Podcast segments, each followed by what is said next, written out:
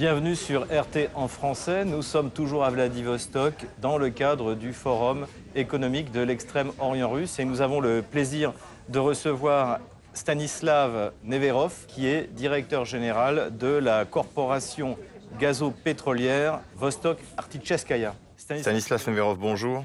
Bonjour. Merci d'avoir accepté notre invitation. Pourriez-vous nous faire la présentation de votre société Notre société a été créée il y a trois ans.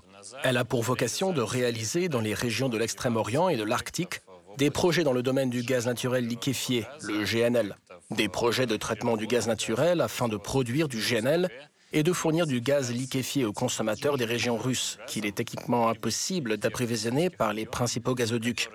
Notre société travaille sur le marché intérieur et nous avons les premiers intérêts à ce que l'ensemble du territoire russe soit alimenté en gaz, afin notamment d'atteindre plusieurs objectifs écologiques. La neutralité carbone, la réduction des émissions de polluants atmosphériques et la modernisation de l'infrastructure des villes russes. C'est-à-dire que vous n'avez pas de clients en dehors de la Russie La Russie est votre seul client Nous avons un plan de développement de notre activité à l'international. Il s'agit avant tout du soutage, le ravitaillement des navires en GNL. Ces projets en sont à la phase d'élaboration. Elle est déjà très avancée et dans un avenir proche, nous procéderons au lancement d'un d'entre eux. À cet effet, utilisez-vous la route maritime du Nord? Notre premier chantier, une usine de production de gaz liquéfié destinée à offrir des services de soudage, sera située ici à Narodka, dans le territoire du Primorier. Les navires empruntant les itinéraires maritimes internationaux et passant par la mer du Japon pourront se ravitailler en GNL, de même que les navires en provenance de l'Arctique qui suivent la route maritime du Nord et prennent ensuite la direction de l'Est, vers l'Asie du Sud-Est. À l'avenir, nous envisageons de monter des usines de production de GNL destinées au soudage dans l'Arctique.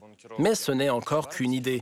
En revanche, ici, en Extrême-Orient, à Nakhodka, l'usine en est à l'étape d'initialisation active. Avez-vous pensé à utiliser son potentiel afin d'exporter votre gaz en Europe, par exemple? À l'heure actuelle, en Russie, les grands fournisseurs de gaz, les grands producteurs de GNL, comme Novatec par exemple, s'occupent justement de produire et ensuite d'exporter le GNL en Europe. Notre entreprise n'est pas grande, mais elle est en plein développement et nous avons choisi un autre segment d'activité. Je parle du soudage des navires, le GNL étant utilisé comme carburant. Actuellement, dans le cadre des programmes internationaux dont l'objectif est d'atteindre la neutralité carbone et de réduire les émissions de gaz à effet de serre, les navires desservant les lignes internationales sont censés passer progressivement, mais assez rapidement, au carburant écologique. C'est notamment le cas des navires à destination de l'Europe, ou au contraire en provenance de l'Europe, et se dirigeant vers d'autres pays. Nous nous sommes donc fixés comme axe prioritaire de développement la création en Russie, dans les zones maritimes, d'un réseau d'usines qui produirait du GNL pour ravitailler des navires en carburant écologiquement propre. Et ces navires, à leur tour, pourraient livrer des cargaisons en Europe. Actuellement, vous avez une usine et vous avez prévu d'en construire plusieurs, c'est bien cela? Nous nous préparons à la construction de la première usine ici à Nakhodka. Nous étudions activement la possibilité de construire des usines de soudage GNL dans les eaux de la mer Baltique et de la mer Noire. Mais pour l'instant, notre première usine sera située à Nakhodka, puisque nous avons défini le développement de l'Extrême-Orient comme prioritaire pour notre entreprise. En même temps, nous sommes conscients que si nous construisons des usines de soudage au GNL ici, en Extrême-Orient, nous devons aussi en construire de l'autre côté du pays, en mer Baltique et en mer Noire. Un navire quittant un port européen et se dirigeant vers l'Extrême-Orient doit faire le plein en route, par exemple en Baltique ou en Extrême-Orient. C'est pour cette raison que la première usine sera mise en place ici. Ensuite, on verra. Pourquoi un projet aussi ambitieux En trois ans seulement, des résultats aussi remarquables La Russie est bordée par les mers des bassins de trois océans. L'océan Atlantique, l'océan Arctique et l'océan Pacifique. Elle a donc l'obligation de posséder une infrastructure permettant aux navires longeant la côte russe de se ravitailler en carburant écologiquement propre et de qualité. En ce qui concerne les volumes de production et de commercialisation du GNL, ils ne sont pas si impressionnants que ça. C'est-à-dire que pour les grandes sociétés d'État russes, ainsi que pour les sociétés de renommée mondiale, il est plus rentable de produire du GNL à grande échelle dans des usines à grande capacité et de l'exporter par la suite. Nous avons misé sur un segment qui, au premier abord, peut sans doute paraître trop peu rentable pour les grandes entreprises, mais qui est en vérité très prometteur du point de vue des affaires et important du point de vue écologique. Avez-vous été soutenu par les autorités? Oui, bien sûr. Nos projets sont soutenus dans le cadre du programme d'assistance aux investisseurs implanté en Extrême-Orient.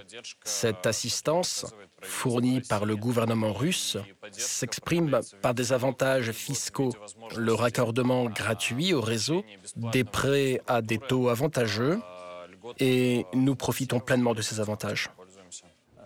Dans le nom de votre organisation, il y a pétrolier et gazier. Est-ce que cela signifie que vous avez des projets pétroliers Pour l'instant, nous n'avons pas encore de projet en cours. Vous visez donc principalement le marché intérieur russe Les deux en même temps. Nous sommes déjà représentés sur le marché russe. Nous avons d'importants projets de gazéification autonome des villes russes. Par exemple, la ville de Chita qui se chauffe uniquement au charbon et où les volumes d'émissions atmosphériques dépassent plus de 20 fois les valeurs maximales autorisées. Quelques dizaines de milliers de tonnes de substances polluantes sont relâchées par les fours à charbon de Chita dans l'atmosphère. C'est à Chita que nous réalisons activement notre projet de gazéification autonome au GNL. Le gaz liquéfié produit ici à Vladivostok sera acheminé vers Chita et redistribué dans les foyers. C'est un exemple de projet déjà réalisé. Je veux dire que les travaux sont en cours. Nous nous préparons activement à la mise en exploitation. C'est notre axe de développement à terme. C'est ce que nous devons faire pour le pays, pour les citoyens russes, pour le gouvernement. Quant à notre activité à l'international, à notre potentiel d'exportation, nous envisageons de construire et ensuite de mettre en exploitation d'abord une usine, puis toute une chaîne d'usines de soudage depuis le bassin de la mer du Japon vers l'Europe en passant par le nord. Quelle technologie utilisez-vous, sachant qu'il y a eu des restrictions imposées contre les technologies occidentales, lesquelles font partie de votre arsenal à présent? À l'heure actuelle, cette question fait l'objet de réflexions approfondies. Il se trouve que pour la construction de notre première usine, qui sera mise en exploitation cette année dans le territoire de Primorier par euh, Avrora SPG, avec notre participation dans le cadre du consortium, nous avons eu le temps d'acheter des équipements occidentaux.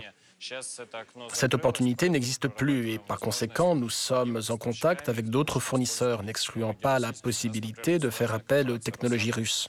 Par exemple, la société d'État Rosatom a annoncé aujourd'hui en marge du forum qu'elle investirait dans le développement des technologies du gaz liquéfié. Le gouvernement russe investit généreusement dans les technologies nationales de production de GNL. En tant qu'entreprise, nous subissons bien sûr le poids des désagréments et des difficultés causées par les sanctions. Les difficultés. Mais cela ne veut absolument pas dire que nos projets seront abandonnés. Cela va les ralentir, mais pas les arrêter. Ce n'est même pas cela. Les restrictions n'entravent pas notre développement. Elles nous incitent plutôt à chercher des solutions créatives et atypiques aux problèmes. À votre avis, la Russie est-elle aujourd'hui capable de résoudre ce problème? La Russie a été le premier pays à conquérir l'espace. La Russie a été parmi les premiers à conquérir l'Arctique. La Russie a vraiment été et, reste un pays avec un potentiel humain capable de faire des choses totalement impossibles. Je crois que l'intégration avec les pays étrangers est importante et utile, mais en même temps, le peuple russe a toutes les chances. Le potentiel intellectuel, les talents nécessaires et des enfants talentueux pour développer le pays. Nous réussirons certainement en tant qu'État dans ce domaine. Ai-je bien compris que Rosatom est actuellement votre principal partenaire? Actuellement, en Russie, il y a plusieurs centres de compétences principaux dans le domaine de la production d'équipements pour la liquéfaction du gaz naturel, notamment Rosatom. Gazprom et Rosneft ont aujourd'hui un programme autonome pour l'adaptation des technologies étrangères et pour la création de nos propres technologies. Nous travaillons avec toutes les grandes entreprises. Nous travaillons avec des universités, nous construisons un grand nombre d'infrastructures éducatives. Nous construisons ici en Extrême-Orient des écoles, un campus à Khabarovsk, où nous formerons des spécialistes pour développer ces technologies, y compris sur notre plateforme. Vous voulez dire que vous construisez vous-même une université pour former des cadres? Nous construisons en ce moment un campus universitaire à Khabarovsk. Nous en sommes au stade de la conception. En automne, nous commencerons la construction du campus de l'université, sur lequel nous formerons notamment les représentants du secteur pétrolier et gazier. C'est un projet du gouvernement du territoire de Khabarovsk, soutenu par le gouvernement russe. Nous sommes investisseurs dans la construction de cette université. À part Rosatom, y a-t-il un autre acteur russe important qui soutient le développement économique? À ce jour, c'est le gouvernement qui aide, parce qu'il a un grand nombre de programmes quel gouvernement Vous voulez dire le ministère de l'Arctique et de l'Extrême-Orient russe Le ministère de l'Énergie, le ministère du Développement et de l'Extrême-Orient, le ministère des Ressources naturelles. Ils ont tous intérêt à ce que d'une part l'industrie se développe en Extrême-Orient et dans l'Arctique et d'autre part à ce que l'effet environnemental escompté soit atteint. Et comment cela fonctionne-t-il? Avez-vous un comité spécial avec des fonctionnaires, des privés? Comment est-ce que cela euh, fonctionne? Oui, effectivement. Il y a un grand nombre de groupes de travail et de commissions gouvernementales composées de représentants des entreprises. Autrement dit, en tant qu'entreprise, nous sommes activement mis à contribution pour élaborer des solutions et les mettre en œuvre. Dans l'ensemble, c'est ce qui permet à la Russie d'avancer avec succès malgré les sanctions. Si l'on regarde le tableau d'ensemble, comment voyez-vous l'avenir du développement technologique à Vladivostok et dans toutes ces régions de l'extrême-orient russe? Je suis absolument sûr que Vladivostok et l'extrême-orient russe deviendront des centres d'attraction pour la science, des centres d'attraction pour les techniques de pointe à la fois russes et étrangères. Les sanctions sont là aujourd'hui. Elles ne le seront plus demain. Et nous n'avons qu'une seule planète. Nous devons préserver et protéger tous ensemble la planète, développer tout ce qui se fait dans le monde, y compris les hautes technologies. L'extrême-orient, plus que toute autre région, est la plus adaptée, parce que toute croissance économique est conditionnée avant tout par la présence de consommateurs, d'une part, et l'existence de ressources d'autre part. L'Extrême-Orient est un territoire doté des plus riches ressources naturelles. Environ 60% des minéraux se trouvent sur le territoire de l'Extrême-Orient. La République populaire de Chine représente à elle seule une population d'un milliard et demi d'habitants. C'est le plus grand consommateur de la région de l'Asie-Pacifique. Il y a aussi la proximité d'un consommateur comme l'Inde et d'autres consommateurs. Les sanctions passeront avec le temps. Mais l'Extrême-Orient restera un territoire de développement avancé et un territoire sur lequel la Russie, et la Russie en coopération avec ses partenaires étrangers, pourra faire des miracles dans le domaine des sciences, des technologies et des biotechnologies, y compris par exemple en matière de sécurité alimentaire mondiale, car la population ayant dépassé la barre des 8 milliards de personnes est aujourd'hui confrontée d'une manière ou d'une autre au problème du manque de ressources alimentaires. Et ici, en Extrême-Orient, plus que nulle part ailleurs, il est possible de produire ces ressources. Quant au gaz naturel liquéfié que nous produisons, il permettra aux navires entrant dans le bassin de la mer du Japon, dans les bassins des mers des océans du monde, de ne pas polluer ces mers et de tout faire pour que les consommateurs achètent du poisson de bonne qualité, non contaminé par des polluants. À part les sanctions, à quel problème faites-vous face aujourd'hui dans vos activités? Avant tout, les problèmes sont dus au fait qu'actuellement, les changements qui se produisent dans le monde se font beaucoup trop rapidement pour que les gens soient prêts à faire face aux problèmes. En ce sens, la pandémie de Covid a été très révélatrice. стала очень показательной. L'épidémie et le confinement ont frappé la planète en deux mois et demi ou trois mois. À un moment où les entreprises du monde entier n'étaient pas du tout prêtes à faire face à une pandémie. S'agissant des employés de bureau, par exemple, on peut les envoyer travailler tranquillement à distance. Mais comment peuvent travailler à distance ceux qui construisent une usine de liquéfaction de gaz naturel? Et ceux qui exploitent une usine de liquéfaction de gaz naturel Comment envoyer travailler à distance l'équipage d'un navire qui transporte ce gaz naturel ou qui navigue avec ce carburant? Des problèmes comme ceux-ci se posent aujourd'hui et de plus en plus souvent. Mais les hommes sont là pour trouver des solutions à ces problèmes. Très souvent, quand je parle aux représentants d'industries comme la vôtre, ils sont confrontés au problème de la formation des cadres. Si j'ai bien compris, vous construisez une université. Nous construisons une dizaine d'écoles en Extrême-Orient. Nous construisons une université à Khabarovsk parce que nous avons un problème de cadre. Vous avez tout à fait raison, c'est un très gros problème aujourd'hui. Nous avons des étudiants, parfois des écoliers talentueux qui finissent leur scolarité en Extrême-Orient et s'en vont faire leurs études dans des établissements d'enseignement supérieurs à Moscou ou dans des pays étrangers.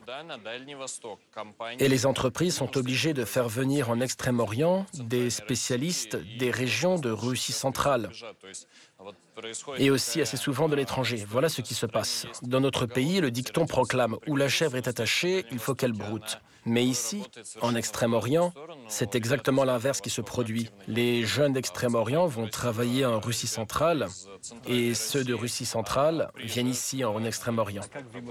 Et comment résoudre ce problème? Parce qu'en Russie, il y a un problème général de personnel, car actuellement l'économie russe se développe.